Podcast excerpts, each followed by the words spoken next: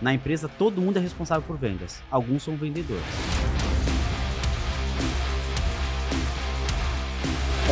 Pode acelerar. Já ouviu falar de venda direta? E se você já ouviu falar, será que não é a hora de implementar isso na sua empresa? Mais um canal de vendas? Eu estou aqui com um dos maiores nomes desse assunto no Brasil. Ele também que é empreendedor serial, já construiu empresas de sucesso, já vendeu empresa. Um grande amigo, Márcio Jacobelli. Seja bem-vindo, Márcio. Uma honra estar aqui com você. Chegou o dia, muito bom. O É. cara que acelera empresas Isso aí. Você me ajuda a acelerar as vendas do pessoal? Bora, bora. Legal, Vamos falar legal. de venda direta e de omnichannel, né? Boa, é boa, boa, boa. Gente, o, o Márcio ele foi 10 anos da Natura, né? Empreendeu várias empresas, né? Mas vamos, vamos começar explicando para o pessoal o que, que é a venda direta e dar alguns exemplos de empresas que usam esse canal, Márcio. legal. É, muita, mu- muita gente confunde venda direta com o estilo da empresa, né? Ah, aquela empresa é uma empresa de venda direta. Não existe uma empresa de venda direta. Existe uma empresa que vende produtos e serviços e que usa o canal de vendas diretas. Então, vendas diretas é apenas um canal de distribuir seus produtos e serviços. Ponto. E esse canal, como é que funciona? Funciona você ter pessoas vendendo diretamente o seu produto, né? E aí você pode ter a venda direta de duas formas. Uma que a gente chama de mononível, que a pessoa vende e é comissionada, e a outra que a gente chama de multinível, que a pessoa vende e indica pessoas, é comissionada, vai indicando pessoas, é comissionada, e assim o member, get member, get member, get member, get member. Então, exemplos de, pessoa, de empresas que, traba, que trabalham na venda direta pura, né? A Jequiti, por exemplo, é uma empresa que vende mononível. A Natura, bem como a Avon, bem como outras empresas de cosméticos, já estão atuando no mercado de binível. Já tem um, um segundo nível. E empresas que trabalham no multinível, muito conhecida aqui no Brasil, a Amway, a Doterra, eh, a Mary Kay, empresas que trabalham já nos níveis verticais de remuneração. Então, a venda direta é quando eu tenho aquele exército de pessoas que tem um variável para poder vender o meu produto e o meu serviço.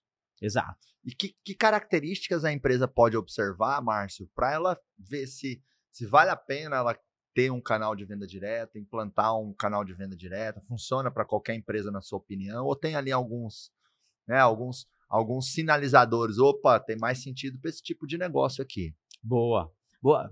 A venda direta é muito aderente às empresas de bens de consumo, principalmente quando a gente fala de cosméticos, né? Isso tem muito apelo.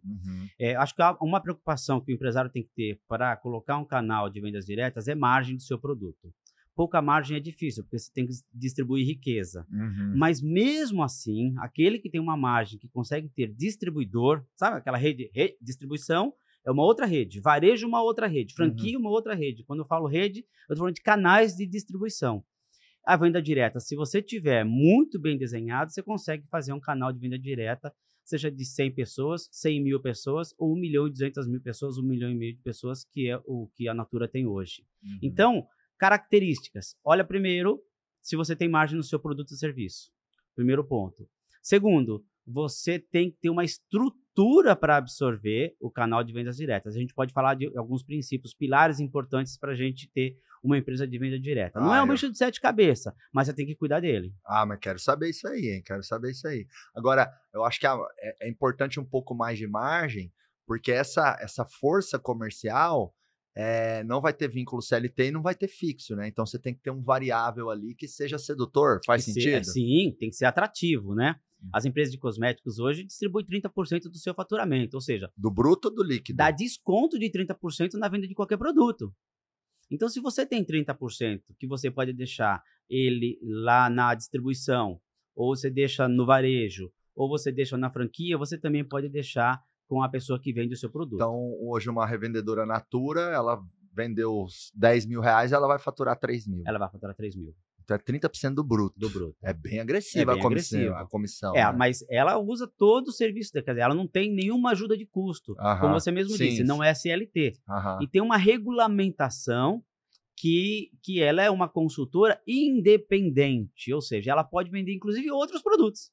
Então, Uhum. o que, que ela tem? Uma rede de compradores. E essa rede de compradores, ela pode vender eh, cosméticos no mesmo, no mesmo, para a mesma pessoa ela vende bijuteria, para a mesma pessoa ela pode vender um curso, hum. para a mesma pessoa. Hum. Então ela tem a confiança. Tem uma coisa interessante nesse mercado que eu falo no meu livro, que é em qualquer negócio sem relacionamento não tem negócio. Essa é a primeira frase. Você tem que manter relacionamento para fazer negócio. Senão você vai fazer uma venda transacional. Venda transacional não tem recorrência, logo você não tem cliente. Tem alguém que comprou seu produto e sumiu. Então, essa venda transacional não é comigo, não é com a venda direta.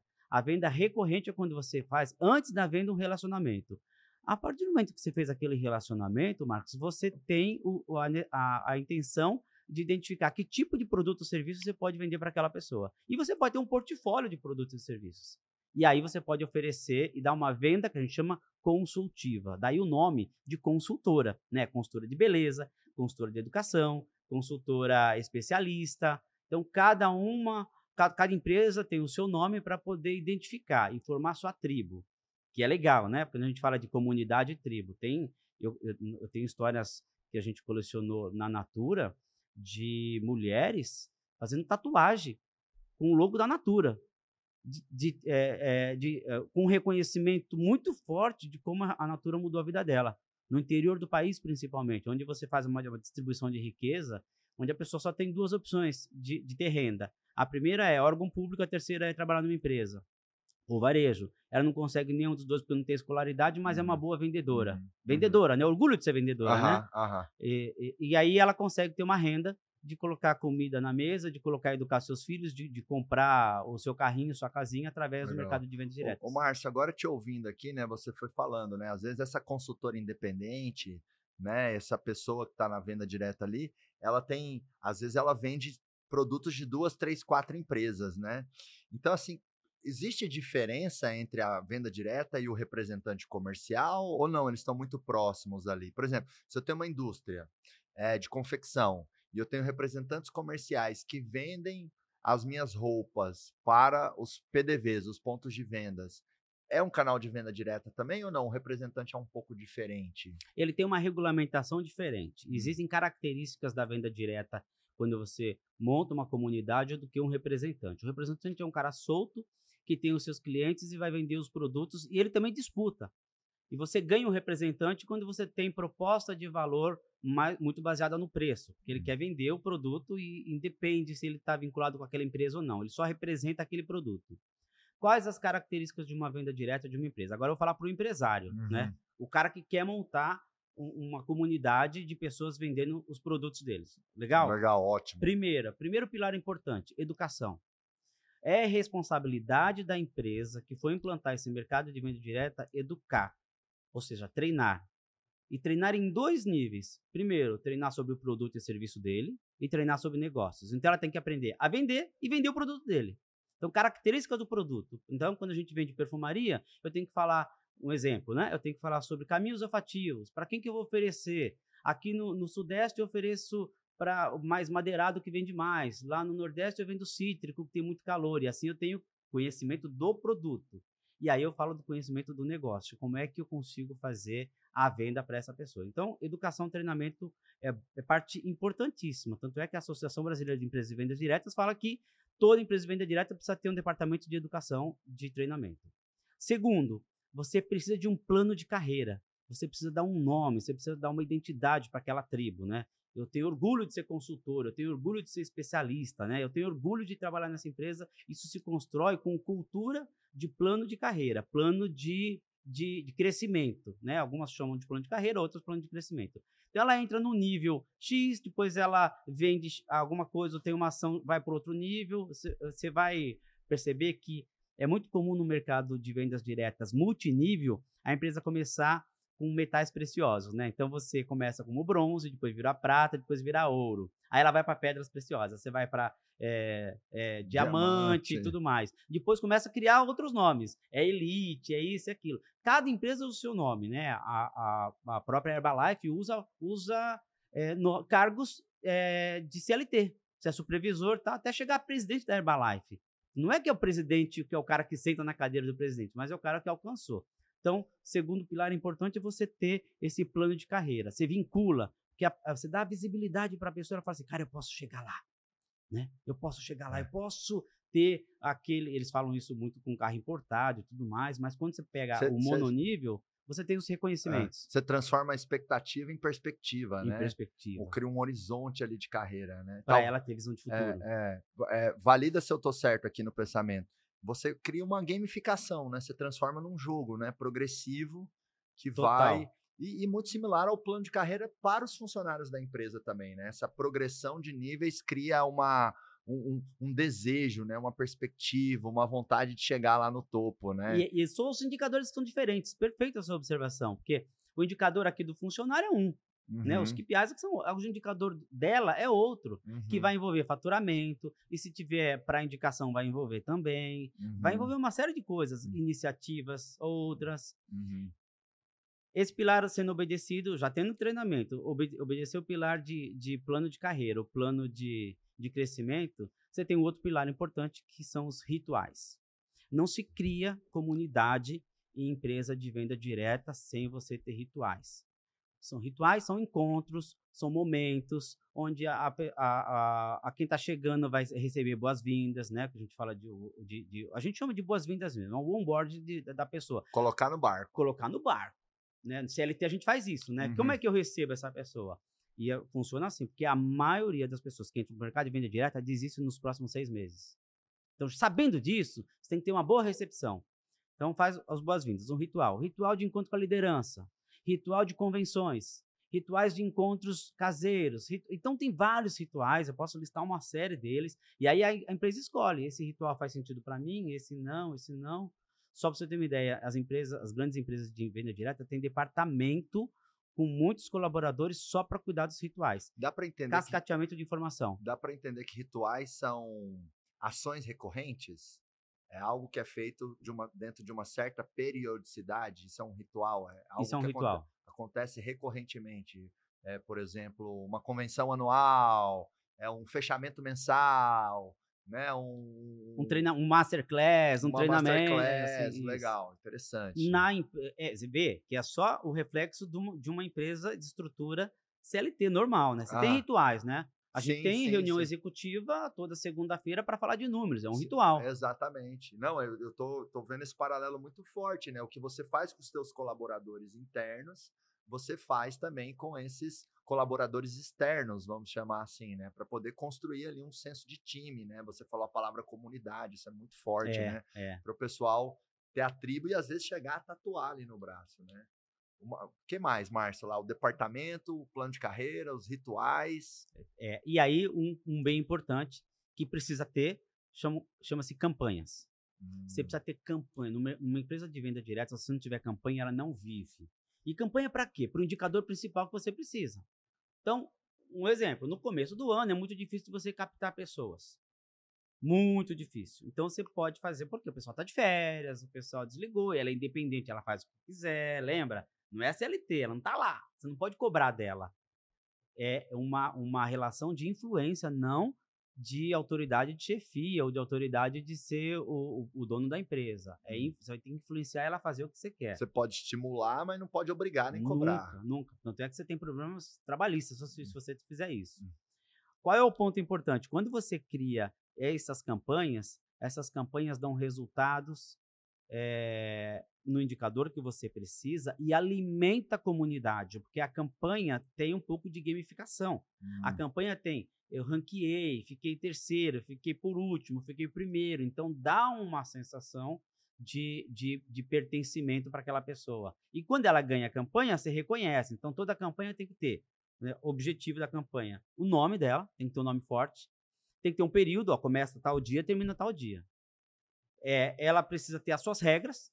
Se não tiver regra, a campanha fica solta. E ela tem que ter o reconhecimento.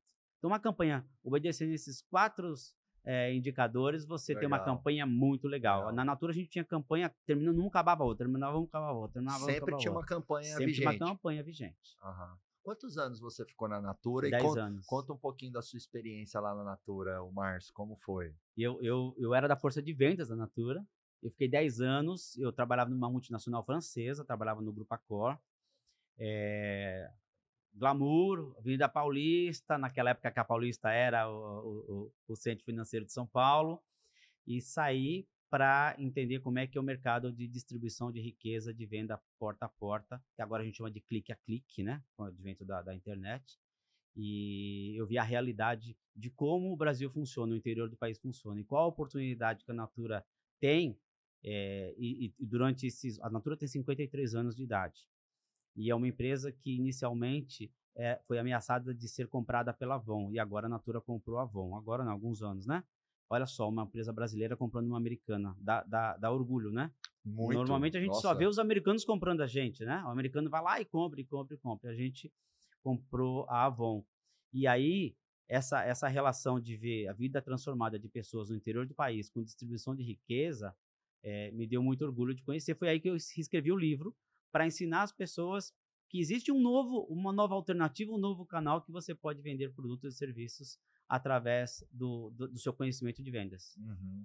Qual que é, qual foi o pico da, da, da, quantidade de revendedoras que existiam lá na, na Natura durante o, tempo que você esteve lá? 1 milhão e 300 mil mulheres. 1 é. milhão e 300 mil mulheres. Eu falo mulheres, porque assim, eu, é, eu chamava todo mundo de mulher, porque tinha a galera lá, tinha homem vendendo Aham. Natura, aliás, vendendo muito bem. Aham. Mas a gente pedia desculpa para os homens porque elas é quase unanimidade, era o, era o 99%. Público, era o público predominante, é, né? E é. às vezes você tem que conversar com o teu público. público né? 1 milhão e 200 mil pessoas. 1 milhão e 300 mil pessoas vendendo. É. E, e, e, tinha uma certa, um certo pareto aí, no sentido que 20% dessas mulheres representavam talvez 80% do resultado? Não, era bem capilar. Era bem capilarizado. É, o que tinha era, era assim, dessas 1 milhão e 300, a gente tinha uma atividade de 60% a 70%. Ou seja, atividade é um indicador que a gente olhava muito, que era o indicador de compra sempre. Então ela era ativa aquele mês, a gente chamava até de ciclo, né? Uhum. Então ela foi ativa aquele ciclo. Logo. Ela fez pelo menos uma compra e venda ela no, fez no mês. Um, pedido, é.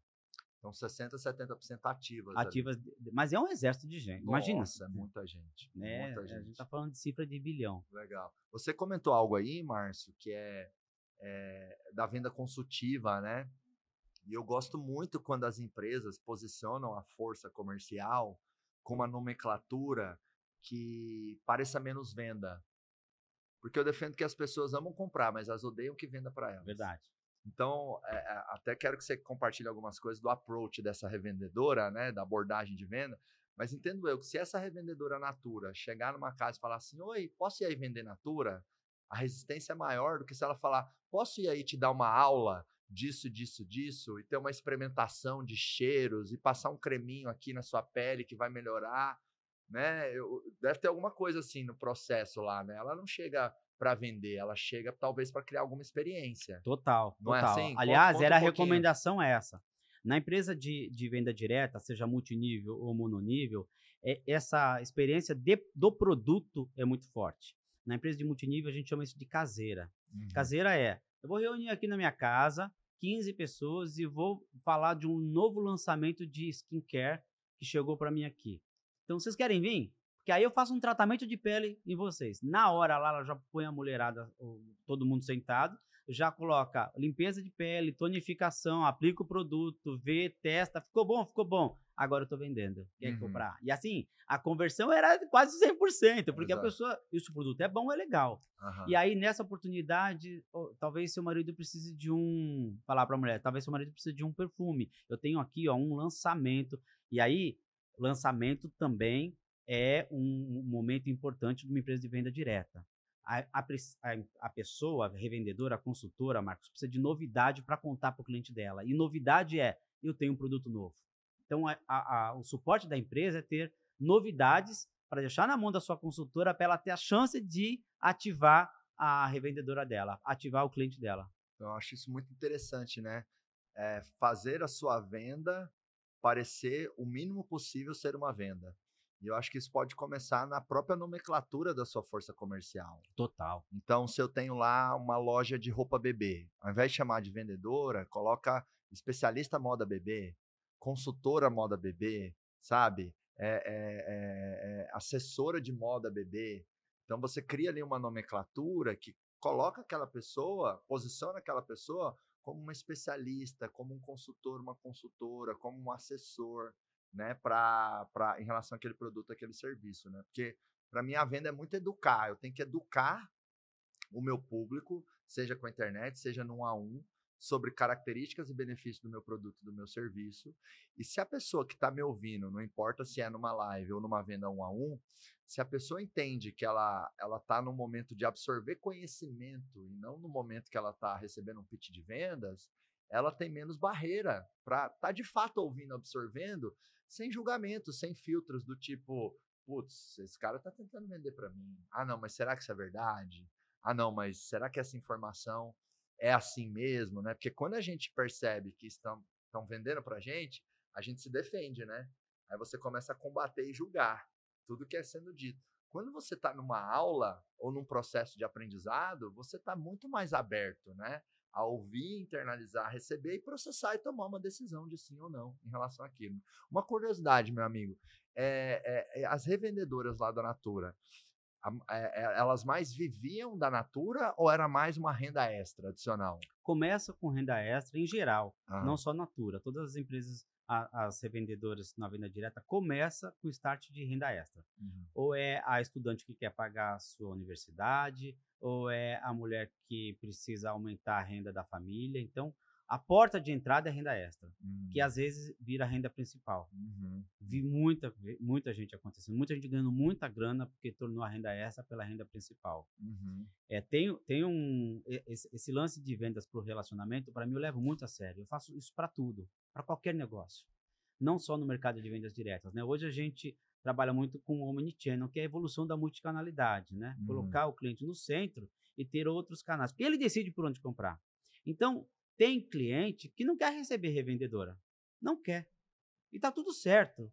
Mas ele quer é, ter uma consultoria de uma pessoa que conhece do assunto que não é da empresa e que vai dar essa, exatamente essa consultoria. E ele consegue vender ou, ou, consegue comprar o produto através de site, sem contato direto com a revendedora, e a revendedora é remunerada por isso também. A gente, a gente usou a internet para isso. Então, usou a força do digital para comissionar também a revendedora. Hum. Você imagina, quando eu cheguei e falei, ó, agora nós vamos vender pela internet. A revendedora olhou para mim e falou: Ah. Pulou lá em cima. Opa, você é louco? Você vai vender pela internet? Então você não precisa. Então eu não vou mais vender. Você então vai, você vai tirar a venda. Você vai mim. tirar a minha venda? Eu falei, não, você inclusive pode vender pela internet, eu te remunero um pouquinho menos, porque eu tenho que fazer entrega direto para o consumidor final quando ela compra. Olha, olha que, que mágica, né? Quando ela comprava o produto, Marcos, ela, ela comprava, eu entregava, ela recebia a caixa de todos os produtos e ia entregando para Maria, para o João, para João, todo mundo. Então, ela tinha um relacionamento com o meu consumidor final. Eu não conhecia o meu consumidor final. Eu não sabia quem consumia os meus produtos. Eu sabia quem comprava e revendia. Quando ela falou para Maria, ó, oh, Maria, agora se quiser comprar, entra no meu site aqui, que é dela, que eu disponibilizei, né? O nome da empresa mais o nome dela, a Maria compra o produto dela, eu sei quem é a Maria, eu sei onde a Maria mora e eu sei o que a Maria é, consome e remunero ela, porque ela usou a rede de relacionamento. Então, usei a multicanalidade, que a gente transformou em Omnichannel, para poder vender os produtos sem agredir a remuneração dela. Então, imagina uma força de, de, um exército de pessoas falando do meu produto na rede social a todo momento, todo momento, todo momento. Porque eu vejo que esse é um dos grandes desafios, você ser mais omnichannel ou ter vários canais. É o conflito de canal, né, Marcos? Conflito de canal. Um canal ficando com ciúme do outro, enfim. Eu até lembro de um case de uma empresa lá no Giants que eles eram uma indústria que vendiam ali pro, pro ponto de venda através de representante comercial. E aí, várias vezes eu provoquei ali eles, falei, meu, vocês têm que ter uma equipe de vendas internas também. Olha, olha a quantidade de clientes que fica inativo sem recomprar o produto ou serviço. Uns 20 anos de mercado, a primeira vez que o dono da empresa ouviu eu falar isso, falou, de jeito nenhum, Marcos, eu tenho 300 representantes, eles vão me matar, eles vão sair da, da, da, da, da empresa, enfim, não vão aceitar isso. Eu falei, ó, você configurar algo que o representante também ganha nesse novo canal, pode ser que vocês somem forças. Boa. Porque vamos lá, os indicadores mostram que ele não está conseguindo gerir toda a carteira bem. Então, você pode pôr regras. Por exemplo, se o cliente ficar mais de seis meses sem comprar, o teu televendas pode ir lá e vender para aquele, aquele cliente. E quando você no televendas vender, se aquele representante abriu aquele cliente, dá um pedacinho de variável para ele. Boa. E aí você pode ainda fazer o seguinte, ó, Ei, representante, vendi para um cliente na sua base, porque na sua região, na sua base, porque tem seis meses que você não vendeu. E você ainda ganhou um pedacinho sem fazer nada, hein? E é o seguinte, eu ativei esse cliente. Então, você pode fazer a próxima Vai lá venda para ele. trabalho. A carteira é sua dele. É. Só que é o seguinte, se esse cara ficar de novo seis meses sem vender, mais uma vez, aí eu assumo esse cliente para mim. É. Né? Então, você vai ajudar o teu representante a reativar a carteira. Então, isso é bom para ele e é bom para você. Claro que eu acho que mesmo você pensando nessa soma de força de canais, ainda vai existir alguns conflitos, mas pensando enquanto negócio, esses conflitos são menores do que a tração de mercado que você vai fazer, que vai ser muito maior, né? Porque Claro. conforme uma empresa vai adicionando canal, ela tem mais condição de vender mais, né? E tem outra dica. É- Essa que você falou, assim, fundamental de você agregar todo mundo para um bem comum, porque ele não fica contra. Aham. Agora, tem uma que a gente usou, que é ter portfólio de produto diferenciado. Por Hum, exemplo, eu tive que colocar alguns produtos na rede de farmácia, que é outro canal, varejo. Boa. E aí, a consultora de uma determinada empresa olhou e falou assim: cara, mas você está colocando na farmácia, então vai tirar minha venda, porque o meu cliente pode vir aqui comprar. Só que o produto que tinha na farmácia, ela podia vender. Só que o produto que ela vendia, a farmácia não tinha. Então, Hum. ela tinha um portfólio exclusivo de produtos. Você criou diferenciais, diferenciais pelo produto. Aham. Faço isso com franquia também. Na franquia, eu tenho um portfólio de produto X. A consultora, que para o canal de consultora é muito importante ela ter todo o portfólio. E aí você divide alguns. Uma dica é essa. A outra é remunerar todo mundo. A outra é criar gatilhos e responsabilidades de onde eu posso, onde eu não posso. A Uhum. outra é ocupar um espaço onde não tem, né? Uhum. Então tem uma série de alternativas que explorar o canal de venda direta hoje para qualquer empresa, se ela não estiver fazendo isso, ela está deixando dinheiro na mesa. Legal. E às vezes um canal vai somar força com o outro, né, meu amigo? Porque é, a pessoa, ok, fui na farmácia, comprei Natura. Ah, a revendedora pode pensar, tirou a venda de mim. Ok, mas criou um cliente da marca naquela região. E aí, talvez o dia que essa revendedora abordar esse cliente que comprou da farmácia, esse cliente está mais suscetível, porque, opa, eu já compro Natura. Mas deixa eu comprar de alguém mais próximo aqui. Então, acho que um canal gera demanda para o outro, e na hora que a empresa consegue conscientizar os seus canais, que sim, tem sobreposição de canal, tem alguns estresses e conflitos, mas que os prós pesam mais que os contras, também você vai criando ali uma maior, ma- maior receptividade para adicionando canal. Total. Principalmente seu- quando você não é uma marca muito conhecida. Você começa a penetrar o mercado de uma forma muito efetiva. Uhum. Outro ponto, Márcia, essa. O que, que pensando assim, a empresa que, nossa, eu quero experimentar esse negócio da venda direta. Pensando na, num- numa empresa fazer um MVP, né? Fazer ali um, um mínimo viável para poder experimentar ali o canal. Porque, meu amigo, eu defendo assim, eu não sei se você concorda, pode puxar minha orelha, tá? Eu acho que assim, primeiro você faz, depois você arruma, É sabe? isso aí. É isso aí. é, ah, eu quero testar representante. Ah, mas qual o contrato? Qual não sei o quê? Não, primeiro faz informal, É isso aí. corre, testa um. repre- Depois você vai pensar na, numa estrutura jurídica, né? Numa coisa mais robusta, né? Eu acho que a empresa que tem esse DNA de testar as coisas, ela testa mais corrido, mais informal, mais desestruturado e saboreia. Deu resultado ou não? Vou pôr mais dinheiro e energia nisso aqui ou não, né? O que, que, que seria ali algumas ações, tarefinhas ou alguns primeiros passos que uma empresa pode dar para fazer ali um, um, um mínimo teste viável de um canal de venda direta? Boa, boa, boa. Eu, eu também defendo isso, né? Ah. Porque a, a pessoa ensaia tanto, faz tanto, e aí eu tenho que ver se o jurídico concorda, aí eu tenho que ver se. Não, e aí ele derruba avião antes de decolar. Assim, Boa. velho, não, não derruba avião antes de decolar. Deixa ele. é, eu, eu começaria com o dono do negócio. Com ele mesmo. Se ele consegue fazer isso. E aí, com a rede de relacionamento dele. A dica que eu dou é: seja espiral. Comece com você, vê a sua rede de relacionamento, pode até envolver seus funcionários. Eu tenho um, um- uma- uma- um lema que na empresa todo mundo é responsável por vendas, alguns são vendedores. No mercado de vendas, todo mundo é responsável. O porteiro é responsável por, por vendas, né? Porque ele vai ajudar de alguma forma. A, a- copeira ou o presidente é responsável por vendas. Boa alguns essa, hein? tão- são Não, vendedores. vou dar né? um coach, né? Na empresa, todo mundo é responsável por vendas. Alguns são vendedores, mas todos são responsáveis Todo mundo tem que, né? Não é Vai assim? Márcio Jacobelli. É, boa. Essa aí merece ir pra thumb lá do, do YouTube, sabe? Que a gente pega uma, Boa, uma boa. frasezinha, pá, né? Excelente. E quando a gente observa isso, no mercado de venda direta, qualquer um pode vender. Essas empresas que a gente citou, né? Natura, Avon, Jequiti, o gerente de vendas é um consultor. Olha lá, ele tem a posição de gerente de vendas, é, a mulher dele muitas vezes atua como consultora e não tem conflito de negócio. Não existe conflito, porque ele, ele também está ajudando a vender. Então, ele, na rede dele, fala para a irmã: oh, você pode. Estou é, querendo vender alguns produtos e serviços, você pode fazer parte da minha rede? E vai falando com os amigos mais próximos. Tem gente que vai querer, tem gente que não vai querer. Lá você começa a testar.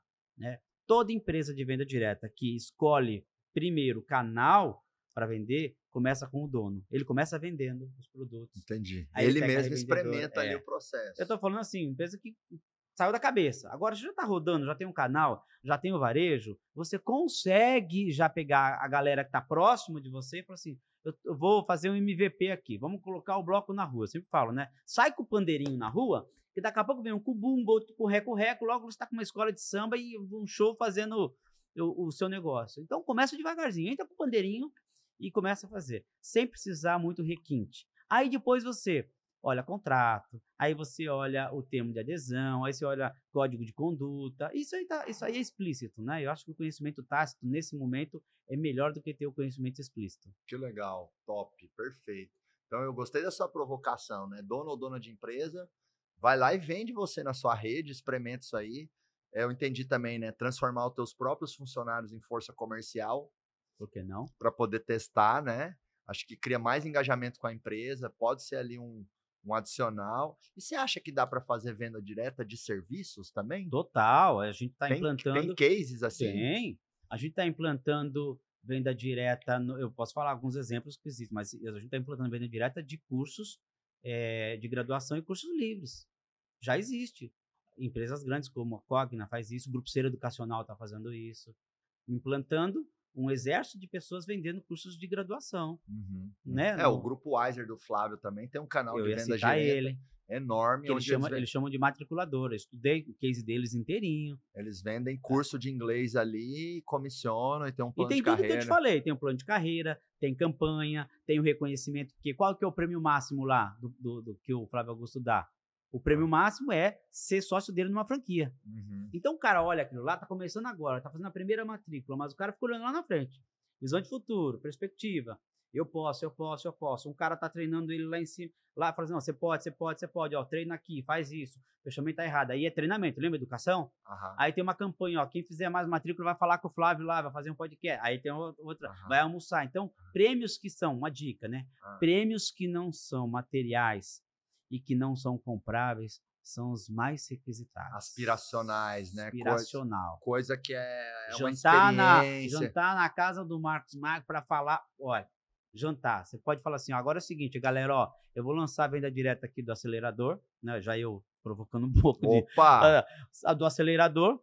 Quem quiser ser o meu especialista em X, né, de, de acelerador, e eu vou fazer uma campanha. Aqueles que mais os 10 primeiros que vão vender vai estar na minha casa, fazendo um jantar comigo, com reconhecimento, vai receber aqui um, um reconhecimento, além de de estar tá passando dias. Você acha que caberia um canal de Total. venda direta para vender imersão acelerada empresarial? Total. Os, os, empresários mesmo vendendo ou pessoa, pessoas em geral, né?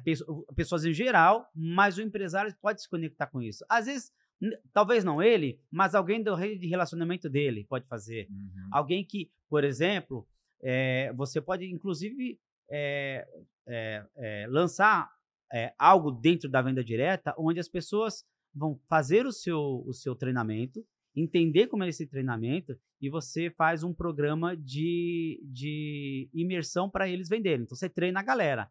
E aí, dá para fazer isso, não precisa muito esforço para fazer isso, porque já tem tudo pronto. Você já tem tudo pronto. Uhum. Só que você vai multiplicar em muito no Brasil inteiro, até fora do Brasil, gente que pode ser seu representante e vender. Quando eu falo representante, eu falo o consultor ou consultora especialista para fazer o seu negócio. Funciona com educação.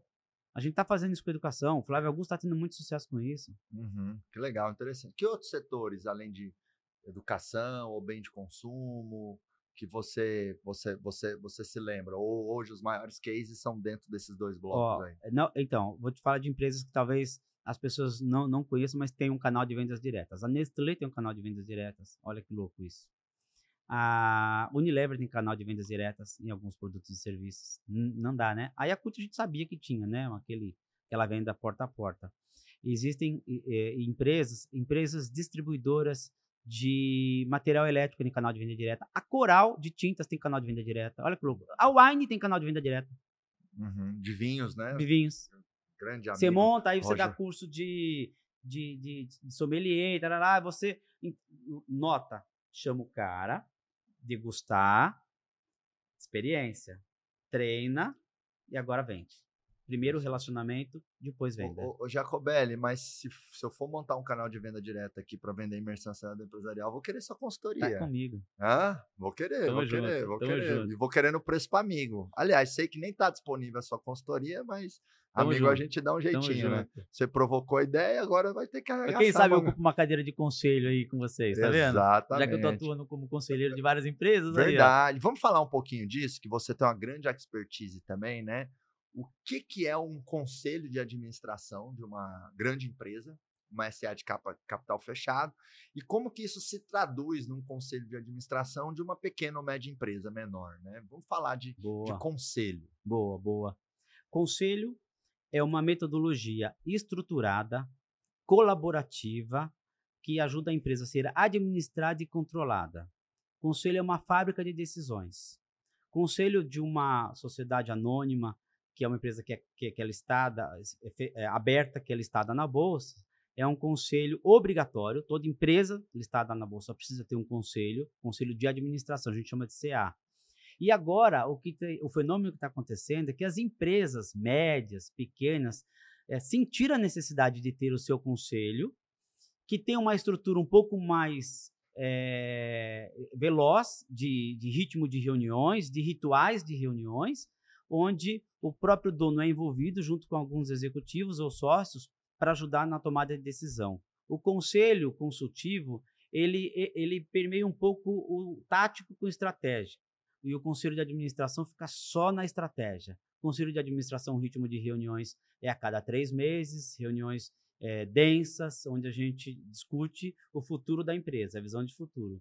O conselho para pequena e média empresa, ele, ele, ele decide o- os próximos passos e usa a estratégia como visão de futuro, mas usa também toda a bagagem e expertise do conselheiro que está sentado naquela cadeira. Uhum. E aí, talvez reuniões mais frequentes, um pouquinho. né? Reuniões mais frequentes. Mensal, algo nesse sentido. mensal, às vezes reuniões de uma hora online é a cada 15 dias. Quantas pessoas você recomenda nesse conselho para uma pequena ou média empresa, ô Márcio? Até três pessoas já têm um trabalho excelente né, No- no, conselho, no, no pequeno. No mínimo três, você É, diz. é. Uhum. Existe conselho de empresa que tem um conselheiro só. Aí não é conselheiro, né?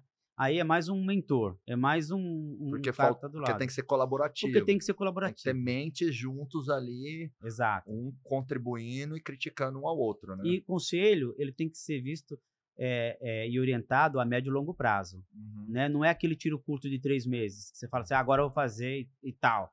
Não, ele tem que ter uma visão de futuro. Qual que é a vantagem de você ter os conselheiros na sua empresa? Existem inúmeras, mas o que eu recomendo é você ter uma governança, que quando você precisar de capital, você tem algo estruturado para poder falar quem, quem governa a sua empresa, olha os números, olha a estratégia, olha a visão de futuro. A governança é importante. Então você, você prepara a empresa para ser uma empresa grande. O conselho é para preparar a empresa para ela crescer, para ela. Você tem a rede de relacionamento dos conselheiros que é que vai junto com ele. Então, quando você for escolher um conselheiro, escolha um conselheiro muito bem relacionado, com um network muito forte, no, no- no- na cadeira que você precisa. Então, o, o marketing digital, por exemplo, que é um mercado que você domina bastante, é, muitas empresas não têm sequer noção de estratégia digital do seu negócio.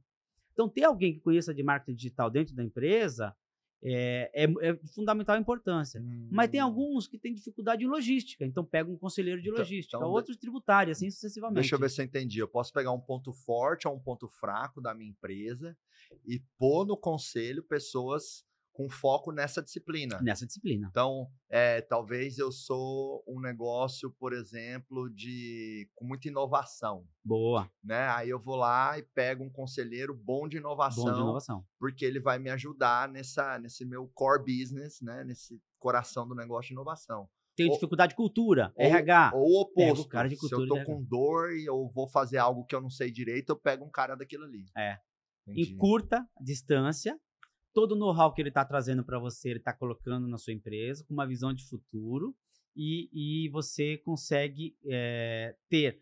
O conselho é a, a, forma mais barata de você ter um consultor na sua empresa, porque ele vai falar tudo que precisa ser feito, a única coisa que ele não vai é fazer, porque ele vai dar conselho, ele vai dar direcionamento, ele vai dar o norte. Às vezes ele desce pro tático, porque às vezes falta um pouco de, de, de, de da atração, sabe? Uhum. Mas normalmente o conselho fica no estratégico. Uhum. Eu tenho visto, Marcos, o fenômeno de pequenas empresas investindo em conselho consultivo e tendo enormes resultados, acelerando muito o processo. Pelo conhecimento da pessoa, pelo acesso que aquela pessoa tem e pela visão que às vezes o empresário que fica sozinho, sozinho, né? O empresário é um cara solitário, não é? O cara que fica não, lá só... fechado hermeticamente, né? Imagina ele ter uma visão externa do negócio dele. Sozinho você sempre vai estar tá míope. Sempre vai estar tá míope. Você sempre vai estar Gostei míope dessa. empresarial. Então você é. precisa ter conselheiros, ou estar tá em grupo de mastermind, ou conviver com outros empresários. Porque a empresa ela é cheia de pontos cegos, que nem o retrovisor do carro, né? Todo mundo já passou pela situação de ultrapassar um carro. E pá, tem a buzina. A né? buzinidinha, pem, pem, da moto, aí você volta, opa, tava no meu ponto cego, né? Só que diferente do carro, a empresa tem um monte de ponto cego, né? Perfeito. O carro, o ponto cego do retrovisor nem é tão grande, mas da empresa é enorme, né? E quantas pessoas no máximo nesse conselho, o Márcio? Tem um limite na sua opinião? Ó, eu, já vi, eu já vi empresas é, gigantes que tem 10 a, a 13 pessoas dentro do conselho. Hum. É, o conselho é um momento nessas de SA, né? As, as grandes. As grandes é momento de discutir estratégia, mas é momento de revisar números. Então, o conselho ele olha pelo retrovisor e olha pelo para-brisa. Então, hum. Então, ele acompanha os indicadores e sugere novos indicadores. Uhum. Ele pede levantamento e, e, e cobra efetividade. Uhum. Então, o uhum. conselho, o presidente da empresa presta conta para o conselho. Olha que interessante. Uhum. uhum. No Brasil, as pequenas e médias empresas, acho que mais de 90%, você deve ter esse número melhor do que eu, que mais de 90% são empresas familiares. É esse esse número. Estava em 87, não sei quanto está hoje. Uhum. É, é, empresas, fami empresa familiar tem o processo, tem o, o lance de sucessão. Então, às hum. vezes, ela pega um conselheiro, do, duas, três pessoas, para ajudar no processo de sucessão. Uhum. E ajuda mesmo. Sim. Que sim, é a estrutura. Sim, sim. Aí tem conselho que já está avançado, que já profissionalizou, já profissionalizei, já tem o CEO externo, já tem alguma coisa. E aí ele quer avançar, quer falar sobre ESG. Olha que lance. Então, ah. Então pega um cara para falar de ESG, porque quando você tem um, uma cadeira ocupada pelo sistema ESG, você abre a oportunidade dos fundos de investimento querer investir na sua empresa, uhum, que, uhum. Que, é, que, é uma regra dos, dos fundos de investimento, principalmente é, os americanos e os asiáticos. Explica para o pessoal um pouquinho o que, que é o ESG, o, o Márcio. O ESG é o antigo sustentabilidade. É quando você olha a sua empresa num, num processo de todos os stakeholders, de todos os pontos de contato, para você ter uma empresa sustentável, né? Ele, ele olha os principais pilares para você, é, desde quando faz o seu produto até entrega no consumidor, se você obedece essa cadeia de sustentabilidade. E entra um pouco no aspecto social do negócio também. Né? Total, né? quando, total. Quando você traz um, um conceito de SG ali para a empresa. É, né? o social, o social, que é o S e o governamental. O, o, o environment, em, né? Exato. Do, do, do, sustentável da natureza e o G ali do, da governança, da governança. Do, do governamental, né? Márcio, e para pequena e média empresa, 10 a 13 me parece um número alto de alto. conselheiros, não? Para pequena, não, para pequena, 3 é o suficiente. Aham. A média, 5, 6. É, é. Então, 5, 6 já é para uma empresa grande, viu, Marcos? É. é. Aham, aham. Porque o conselho então, ele é três remunerado. conselheiros além do, do, do, do, dono e dos executivos. Além do dono, que é, podem fazer é, parte é, do conselho. É. Quando eu falo conselheiro, são pessoas independentes que vão ajudar você no seu negócio. Entendi. O dono tá lá, ele pode ocupar o, o papel de um conselheiro? Pode. O, o CEO ou o presidente da empresa, a gente não aconselha ele a ocupar o papel de, de conselheiro, porque ele tem mais é que prestar conta e, e tem que ser questionado mesmo. É, é, uma, é uma relação madura, a gente uhum. fala de, a gente chama de, de conversa de coragem. Uhum. a reunião de conselho é, é uma conversa de coragem. Mas é aí que a gente cresce a empresa, né? Sim. Não, isso o dono, os sócios da empresa terem que prestar conta, porque tudo que é prestado conta tende a ser melhor bem feito, não é mesmo? Por isso que às vezes a gente chama o gerente ali da empresa e fala assim, cara, como é que tá a sua área? Como é que tá as ações, os projetos e os indicadores? Não é por desconfiança, mas é para ajudar a performance. Exatamente. E, e, e, e, assim, o que eu admiro nas empresas que estão listadas na Bolsa de Valores, né, que são SAs, né, de capital aberto, é que elas conseguiram se tornar uma empresa que é tão bem administrada que essa empresa tem um valor de mercado, né? Algo extremamente invisível e subjetivo, que são as ações da empresa, passam a ter um valor. Aí você tem lá uma Vale que vale X bilhões de reais, tal empresa que vale tantos bilhões. Por quê? Porque aquela empresa tem tantos mecanismos que a protegem para que ela seja bem administrada, que você tem uma série de investidores, pessoa física, assim como grandes investidores, como fundos e tal, que vão lá e compram ações daquela empresa. Né? Então, eu, eu, eu boto meu dinheiro numa coisa que é virtual, mas deixa de ser virtual por quê? Porque tem todo um processo de governança, que, na minha opinião, nada mais é do que uma boa gestão né, ali da empresa, onde se confia no curto, médio e longo prazo naquela Isso. empresa. Né? Então, é, é muito interessante você ter pessoas para conversar sobre o seu negócio, né? Exatamente. E aí a gente tem possibilidades, né? É, posso ter um conselho na minha empresa? É uma opção, posso. Posso ter um mentor one-on-one? Posso, é uma opção. Posso participar de um grupo de empresários, um, um mastermind, uma confraria, um clube de empresário? É uma opção. Né? Eu acho que na jornada empresarial nós vamos experimentando ali as opções. O que você não pode é ficar parado. Exato. Isso não pode. E ficar sozinho, lobo, lobo, é, lobo e loba é. solitária é. aí no seu negócio. Mas quem é sozinho, eu tenho percebido que é uma manifestação do ego, viu, Marcos? É, né? A manifestação é assim, ó. Eu sei que esse cara vai falar, bullshit, não tá, não vai agregar, eu que fiz acontecer, quem é o cara para falar? Isso é manifestação do ego. Uhum. Que nem faturamento. Faturamento uhum. para mim é ego. Uhum. Então quando eu falo, cara, faturo 100 milhões, qual que é o seu EBITDA? Qual que é a sua última linha? A região me fala, ah, não, sabe por quê? Tá, então, então é. é. ego. Ah, isso aí eu tenho muito orgulho da nossa última linha, viu, Márcio? que bom. até esses dias a gente estava escrevendo um pouco assim do, do, do, do, meu posicionamento, né? E como eu me apresentaria, até porque eu dou muita entrevista, palestra tal, enfim. E aí a gente chegou na seguinte conclusão junto com o marketing, né? É, quem é o Marcos? O Marcos é fundador da maior empresa em lucro de educação em gestão para donos de empresas do Brasil. Porque nenhuma empresa de educação focada em gestão para donos de empresas faz mais lucro que o grupo acelerador. Né? Podem, podem, isso, podem cacarejar aí faturamento, quantidade de colaboradores e tal, enfim, mas última linha, ninguém faz nem perto o que a gente faz, né? Esse ano a nossa. A margem líquida, Exato, mesmo, a última louca, linha, né? O dinheiro que vem pro, pro bolso, né? É. O dinheiro que dá para comprar avião, é, Lamborghini boa, Urus, boa. Né? Comprar Aliás, imóvel, você comprou agora o avião, né? Exato. Parabéns. Obrigado, parabéns, obrigado, parabéns. obrigado. Então, esse ano a nossa perspectiva ali é dar entre 40 e 55 milhões de lucro líquido. É, e eu fico feliz e, e gosto de falar porque eu acho que é um mérito que legitima o fato da gente ir lá e poder ensinar outras empresas. Porque como é que eu vou ensinar empresários a terem mais lucro e liberdade se eu não tenho lucro e claro. liberdade na minha vida e meus negócios? Seria uma hipocrisia, concorda? Claro, claro. E assim, isso dá margem, eu gosto de mostrar o tanto que isso é sensível, sabe? Pensa o seguinte, Marção, uma empresa que fatura 10 milhões, com 10% de margem, essa empresa dá um milhão de lucro. Que é uma boa grana. Sim. Ok? No ano. Uma outra empresa que fatura 5 milhões no ano, metade dos 10 milhões, mas tenha 40% de margem, essa empresa dá 2 milhões, milhões, de lucro. É o dobro de lucro. É. Eu sei que cada segmento tem uma janela de margem. Uhum. Um supermercado ele não vai ter 30% de margem. Sim. Né? Empresas de serviço tendem a ter uma margem melhor. Alimentos uma, uma assim janela de margem. É. Então, o ponto é, tá, de acordo com o meu setor, no meu segmento, como é que eu levo o meu negócio para eu estar tá no topo da minha janela de margem, não no mínimo? Porque é, é muito sensível.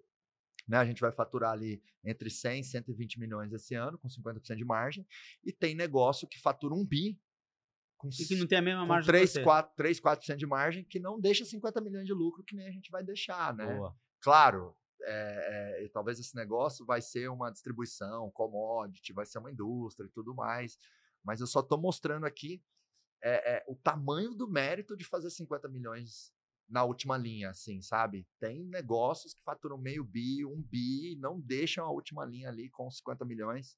E, e, é muito legal você ter trago isso, né? Eu até tenho uma expressão que eu falo assim, gente, o faturamento ele é o assistente, ele é o máximo gerente da empresa. O presidente é o lucro. Exato, é, exato. Boa, gostei ainda mais, dessa. Ainda mais para pequena e média empresa, porque alguém pode pensar assim, né? Ah, mas e o Nubank que dá prejuízo e vale não sei quantos bilhões é. e tal. Não, meu amigo, minha amiga, nós estamos falando aqui da realidade de 99% das empresas. Que o lucro, ele tem que estar que nem o oxigênio para o ser humano, é inegociável. Isso aí.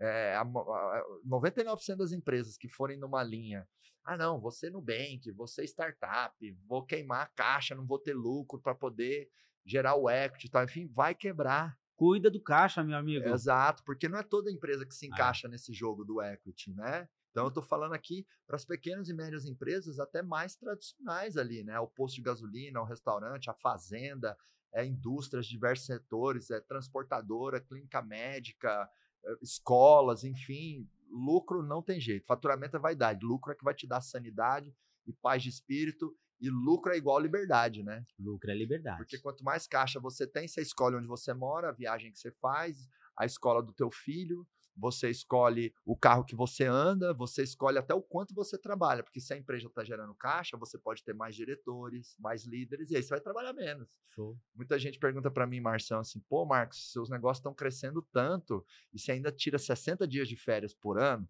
claro que esses 60 dias de férias não são consecutivos, né? São blocos. É, então tem viagem minha de 5 dias, tem viagem de 15 dias, mas não dá para ficar 60 dias consecutivos fora. Então, mesmo com crescimento né, expressivo, é, eu consigo ter uma qualidade de vida e tirar férias. Por quê? Porque eu tenho um time de diretores bem remunerados. Por quê? Porque eu tenho caixa. Por que eu tenho caixa? Porque eu soube escolher meu modelo de negócio, soube sentar na cadeira de diferenciação, porque eu agrego valor para o meu cliente final. Faz boa gestão. Faço uma boa gestão, é exatamente. Coloco em prática aquilo que exatamente, a gente ensina. Exatamente, ensina. A gente até tem um mantra interno que a gente fala assim, Jacobelli. Casa de ferreiro, qual que é o ditado popular, né? Casa de ferreiro. De casa o seu de não, ferreiro. o seu tem que ser. Aqui a gente brinca assim, tá no nosso manual de cultura. Casa de ferreiro, espeto de ouro. Boa, né? boa. A gente boa. procura muito viver o que a gente ensina, né? Mas falando um pouco mais de conselho, Márcio, o que, que você tem visto que as empresas erram muito, né? Você que já empreendeu várias empresas, já vendeu algumas empresas, né? Além da sua é, carreira de sucesso como executivo, uma carreira de sucesso como empreendedor, hoje está no conselho de algumas empresas. Que, erro, que erros comuns, assim, você vê as empresas cometendo, que você pode alertar os empresários que estão nos ouvindo, nos assistindo aqui? Legal. É, eu, eu tenho percebido que tem muito empresário administrando suas empresas no achismo. Eu acho. E aí justifica com uma coisa interessante, né? Ah, mas é minha intuição. Ah, mas por que o, o, o, Bill Gates fez isso? Ah, porque o Silvio Santos. Cara, você não é Bill Gates. Você não é Silvio Santos. Então, você, assim, eles são, são gênios, né? Um da comunicação, o outro. De... Você não é esse cara. Então, não se compara com ele. Então, não use sua intuição como processo de decisão. Intuição é importante? É, não estou ignorando ela. Mas use ela como 10%. Uhum. Tome decisão em cima de números, tome decisão em cima de uma, de, uma, de uma visão de futuro. Então, ele acha, né? E na cabeça dele, o que ele acha tá certo. Ele não valida, não faz MVP, ele não tem indicadores chaves. O cara não consegue. Às vezes é mais sorte que juízo. E aí tá tudo atrapalhado. Então, o processo de gestão, de cuidar de pessoas, eu acho que esse é o principal erro dos empresários. Aí quebra, não sabe por quê. E só quebra quando tem alguma anomalia no mercado, né? Você vê o tanto de gente que quebrou quando aconteceu a pandemia e o tanto de gente que ganhou dinheiro quando aconteceu a pandemia.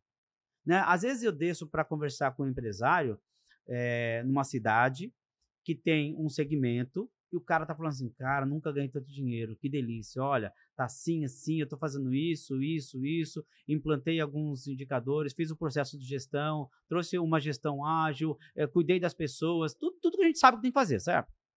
Aí eu vou, beleza, pego o avião, no outro dia tô em outra cidade, mesmo segmento, né, o mesmo produto praticamente, o cara reclamando, falando que tá quebrado, precisa de dinheiro e que só vai... Ué, como é que pode? No mesmo segmento. Quando você fala de setores, você fala, ah, o setor automobilístico agora sofre, na pandemia teve vantagem, e assim, você pega setor, você entende o setor. Mas quando você pega dois segmentos iguais, um reclamando, o outro soltando o rojão de felicidade, aí você vê o problema. E aí você vê que não tem é, processo instalado, não tem, não tem análise de, de, de indicadores chaves, esse cara só acha. Ah, eu acho que é por aqui, eu acho que é por ali. Pega a opinião de quem, de quem nunca construiu nada, né? De quem nunca fez nada. Então tem muito erro assim. Aí quando se depara com, com um mastermind, fala assim: caraca, ah, se eu soubesse antes, perdeu dinheiro. Mas que bom que chegou o dia que agora, né? Que tá, bom. tá sabendo, né? É, isso que você falou me lembra muito do tão quanto é importante a competência do dono, da dona, dos sócios no resultado do negócio, né? Eu até falo, a empresa ela é reflexo do dono. Total. Uma vez eu estava conversando com a doutora Carla Sarni, né, nossa amiga, Isso. e uma empreendedora que eu admiro muito. Gosto muito dela também. E eu falo que eu tenho uma listinha de alunos que fizeram o acelerador empresarial que foram pro meu caderninho de vitória, porque é tipo assim, pô, essa pessoa que tinha que estar aqui ensinando para mim, né? Então já tive alunos como a doutora Carla, o Janguier, Thiago Brunet, o Wendel Carvalho. Quero estar tá lá. É, Pronto. Márcio Jacobelli vai pra listinha. Ó, tá gravado aqui, não pode acelerar, hein? Tá Quero lá. ver você lá. É, e a doutora Carla tava contando para mim o seguinte: às vezes ela tem, que ela tem mais de mil franquias, né? Ela do grupo Salos. É, ela tava contando assim, Marcos, às vezes eu tenho um franqueado de qualquer uma das minhas marcas, Sorridentes, Geolaser, Hospital dos Olhos e tal, Ame Vacinas. É, aí tem lá o franqueado que não tá performando. Aí ele reclama, reclama, chega a hora que o nível de estresse é tão grande que eu falo o seguinte: tá bom, eu vou te comprar. Aí eu vou lá e compro, ou eu pego um outro franqueado de sucesso, intermedio para esse franqueado que já tem três unidades de sucesso comprar ele. Aí é o seguinte: o ponto de venda é o mesmo, o volume de, de pessoas que passa na porta ali é o é tudo o mesmo, só mudou o dono ou a dona do estabelecimento. Antes faturava 50 mil por mês, passa quatro meses, está faturando 250 mil por mês. Então, como é que você vai falar que a empresa não é reflexo do dono, né? Então, é, é, foi muito legal isso que você trouxe, porque é legal a gente sempre puxar ali os empresários para autorresponsabilidade. E tem o lance do, do mercado, viu? É, isso, isso, é interessante, porque o cara, ele detona o próprio negócio dele. Uhum. Outro dia eu estava falando com uma rede de imobiliária que vendia timeshare né? Acho que todo mundo já viveu isso. Você tá passando na praia, o cara chama você para um, pra um jantar, você vai, senta no jantar, o cara fica malhando você e paga o jantar, mas você fica duas horas ouvindo ele falar. Que essas empresas que vendem timeshare. Começou aqui no interior de São Paulo e está espalhado em Orlando, tem muito isso, no Nordeste tem muito isso. Uhum. Pois é. O cara tava lá Inclusive, e falava. o processo comercial desse povo aí é bom, hein? É bom. É bom. Estudei a galera. É, É caro, mas é Ah, bom, porque ah. a margem que você paga normalmente no mercado imobiliário é de 6%, lá é 16%, é 10% a mais, porque tem muito investimento. Aham. Mas a conversão é fantástica. E Uhum. timeshare tem muita margem? Legal. Aí eu tava discutindo com o cara. Falei assim, Time, timeshare, explicando um pouco para a galera ali, são os imóveis compartilhados, né? São, é, você compra uma fração. a fração do tempo daquele imóvel, né? Exatamente, uma É. fração imobiliária, né? É, agora, agora evoluiu, agora tem o cartório de registro de imóveis que hoje consegue fatiar o imóvel. Então eles estão tem outra nomenclatura. Aham. Mas o, o, o, o- qual, qual foi a, a discussão? Ele falava assim: eu estou nesse mercado há 20 anos, sempre foi assim e sempre será. Não quer abrir para o novo, não quer furar bolha. Eu falei: vamos tentar vender isso no clique, pelo marketing digital, pela internet. A gente hoje tem vídeo, a gente tem, hoje tem WhatsApp, a gente tem um processo de funil, vamos tentar. E a gente pode reduzir de 16%, o dono da empresa, com 16% para menos de 6%. Não, não vende e tal. O dono até entendeu, falou assim: vamos tes- testar. Porque o dono arrojado, né? O ousado, vamos testar. O vendedor foi o primeiro a falar assim: "Não, eu conheço do meu mercado. Então ele é o cara que sabe é exatamente esse franqueado aí da Carla. O cara fala assim: não, eu conheço minha região. Não vai vender. É só assim. Você pode colocar qualquer e, e põe. Resultado: a gente conseguia vender imóvel compartilhado de 60 mil reais, o ticket no clique, num telefonema. Quer dizer, o ticket altíssimo, o cara confiava e, e conseguia vender. Qual foi a margem de distribuição de riqueza para a força de vendas? Muito menor do que 16%. Então, a margem aumentou quando você fura aquela ideia de que foi sempre assim, assim sempre será. Cara, não existe isso. O mercado imobiliário tem muito disso, né? Que eles são em. O cara regional também tem. Eu cansei de ver vendedores da minha equipe, é, quando eu fazia a gestão de vendas, eu falava, ó, faz isso, isso, isso, isso, isso, isso. Vai dar certo porque já foi testado e aprovado. Aí, por algum motivo, não dá certo. Aí você fala, você fez? Fez. Eu falei, mentira, ou você não fez ou você fez errado. Só tem dois motivos. Ou ele não fez ou ele fez errado. E aí ele vem com a desculpa assim, não, mas aqui, por exemplo, no Nordeste é diferente do Sudeste, é diferente do Sul. Ou o Sul aqui é diferente. Então, ele coloca a culpa e acha desculpas que são infundadas para justificar a, a incompetência dele. Esse, esse cara provavelmente é. vai ter uma lista de desculpas, que ele não conseguia fazer resultado, e quando o outro entrou, ele falou assim, ah, mas aí vocês, vocês colocaram a dor lá, e por isso que deu gente, ele vai arrumar dessa. Ah. ah, mas aí você trouxe a Carla aqui para fazer um coquetel, aí por isso que deu jeito, ele vai começar a achar motivos da incompetência dele. É coisas que ele poderia ter feito. Claro, né? total, é isso que eu tô dizendo. E adorei ver você compartilhando um case, né? Que, que outro case, claro, talvez sem citar o nome da empresa ou segmento, ou talvez você pode. Você lembra de um conselho que você deu para alguma empresa, né, como conselheiro, que, que foi um golaço assim, que, que, que melhorou o volume de vendas ou ou tirou a empresa de uma rota de colisão, né? Cara, eu tenho, eu tenho. Porque às vezes eu falo para as empresas, cara, às vezes você absorveu um conhecimento que ok, você não cresceu, você não deu mais margem, você não está tirando mais férias, mas você estava caminhando para bater a sua empresa num muro. E agora você está, pelo menos, você achou um caminho ali que tem uma perenidade para o teu negócio, né? Tem um caso que eu, estou lembrando agora, que é muito atípico. É, eu fui para uma empresa que me chamou, quem me indicou foi a Gisele, do Reclame Aqui. Aham, Gisele. sei. Gisele me já, ligou. Já esteve aqui, já, ah, já pode aqui? acelerar. Legal. Já, Gisele me ligou e falou assim, Jacobelli, ó, eu, a gente tá fazendo um trabalho lá, na, numa, numa empresa, no, no, no, interior de Curitiba, que a gente acha que precisa explorar outros canais. Você não quer conversar com o Cláudio? Cláudio Zinho, dono da empresa. Um empresário fantástico, lá você precisa conhecer. O cara, ele vende porta. Porta. Eu cheguei, né? Primeiro fiquei, como a Gisela indicou, eu, claro que eu vou, vou, vou ouvir. Você vende assoalho? Não. Você vende rodapé? Não. Você vende janela? Não, só porta. Mas você vende só porta. Só, o cara vende só porta. Fatura 300 milhões ano. Não sei se é esse o número, mas é nesse nessa ordem de grandeza. Nessa ordem de grandeza. Cheguei lá, o cara tinha um problema. Fatura, eu vendo porta e o único canal de distribuição que eu tenho é varejo. Ou seja, vendia para grandes magazines e para pequenos magazines, vendendo porta. Margem pequena, porque o varejo grande ele tem uma força eh, de negociar que você fica às vezes refém dele.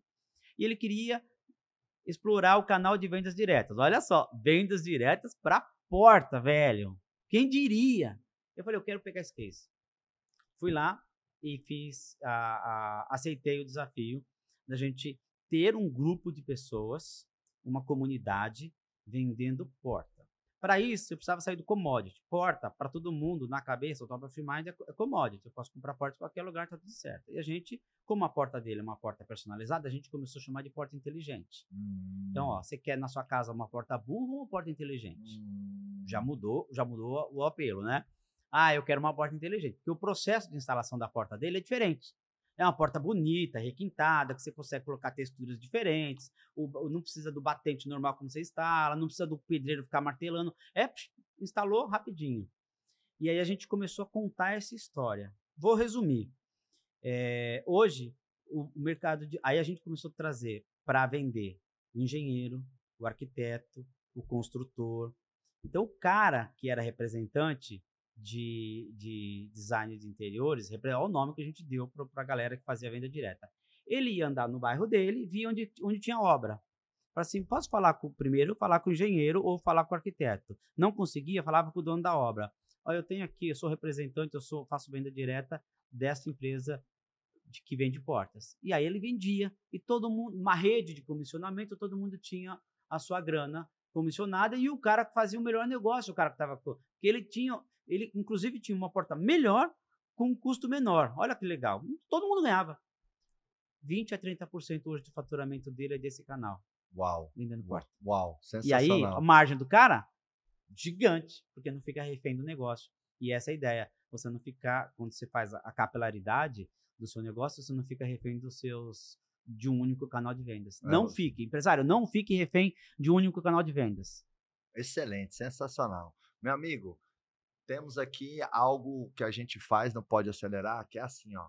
Eu conto um, dois, três, eu falo pode e o convidado fala acelerar aí para a gente mandar nossa energia para a galera, para eles acelerarem venda, resultado, enfim. A vida passa tão rápido, né, Jacobelli? Então acho que a gente tem que ter velocidade para chegar onde a gente quer chegar para poder desfrutar logo, não é mesmo? Claro, então vamos lá, prepara a energia lá, do acelerar aí, hein? Um, dois, três, pode! Acelerar!